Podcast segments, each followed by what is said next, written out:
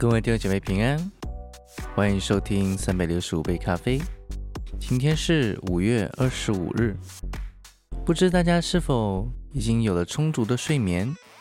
现在正在准备的去上班上课的路上呢？让我们放松心情，在这个时刻一起继续分享我的步道。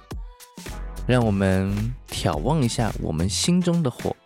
让我们的灵更加的活跃，让这些话语能带领我们更好的一天。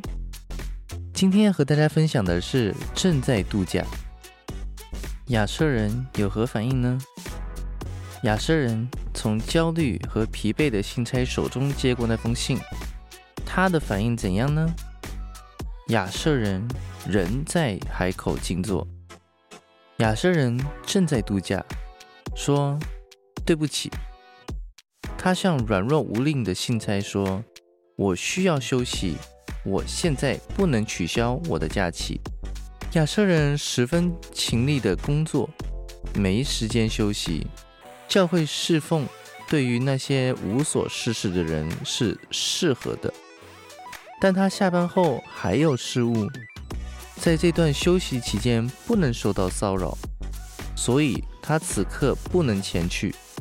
可是，亚瑟人说：“我肯定还有其他人会挺身而出，施予援手。你知道，有些人会为这种事情有所安排。底波拉会平安无事的。”亚瑟人从他的甲板躺椅坐起来，喝了一口冷冷的饮料。呀，请你告诉他，其实我们很欣赏他。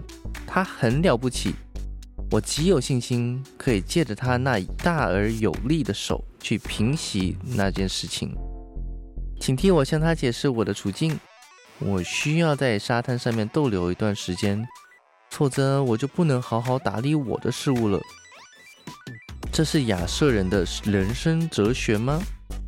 依靠别人去做自己不肯做的事。亚瑟的粽子说。总会有人起来好好的干那活。我宁愿找一处可以躲避那事儿的地方去度周末。我有一处地方是我非去不可的。对于一些人，无论他们有什么计划、发生了什么意外，或有什么要求，他们总会将神放于首位。他们只会全心全意的拯救灵魂。他们有一堆事情要处理，他们需要松弛一下。有一些事情是他们需要关注的，但先要尾声。只要他们一有空，没有其他事情需要处理，他们就会伸出援手。我看见淡人必悲剧收场，他令底波拉失望，最后却是殡仪馆的职员叫他失望。至于流变人。他的结局如何呢？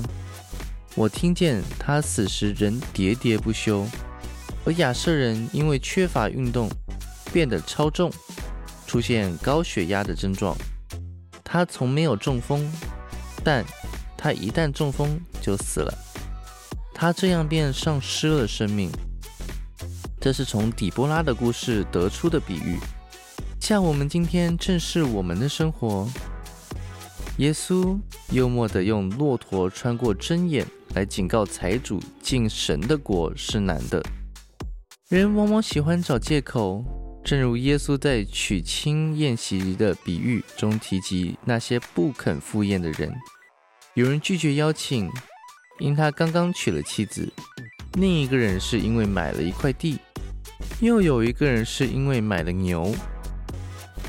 他们因一时的快乐。以致永远失去了冠冕。我们在布道队里有一些童工已得着了这个冠冕。在一九八五年发生了一件可怕的意外，我们在扎伊尔打了一次荣耀福音的胜仗，在路本巴西市带领数以万计的人归入神的国。那次有八万人聚集在室内运动场里。透过国家电视台和电视的转播，使许多的民众听到了福音。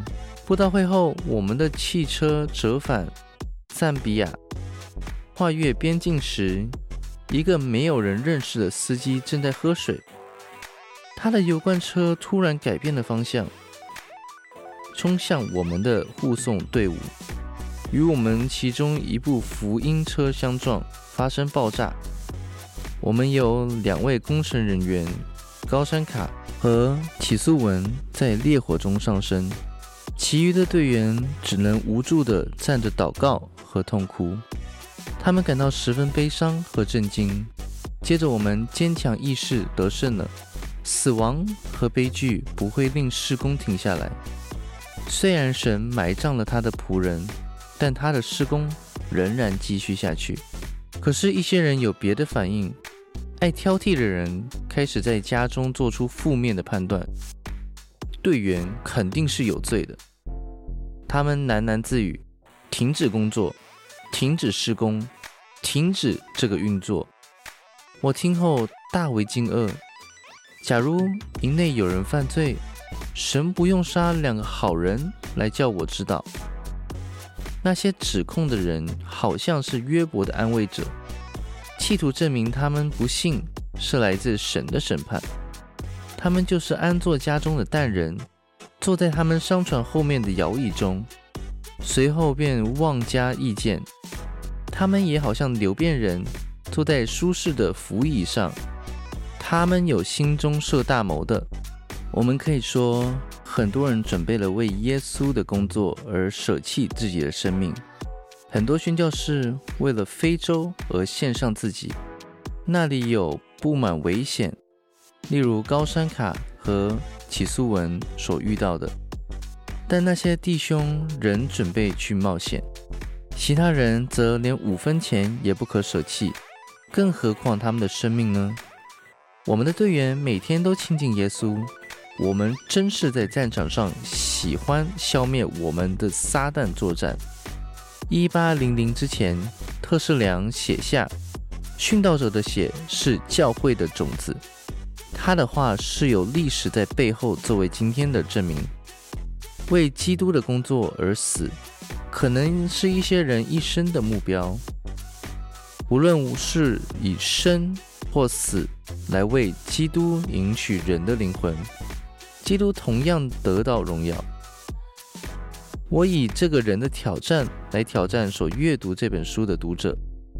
作为西布伦人和拿弗他利人。并且与士兵一起走上战场，主必与我们同在。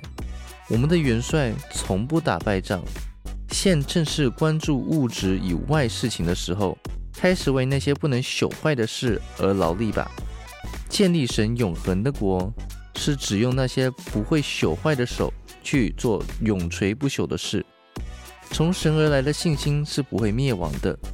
利未人立即离开他的税关，比士大的渔夫立刻跟随了耶稣，而这些人直到今日仍为我们津津乐道。现在正有呼召轮到我们，耶稣说：“来跟随我吧。”好啦，各位弟兄姐妹，非常感谢大家收听，那让我们明天继续以马内利，耶稣爱你们。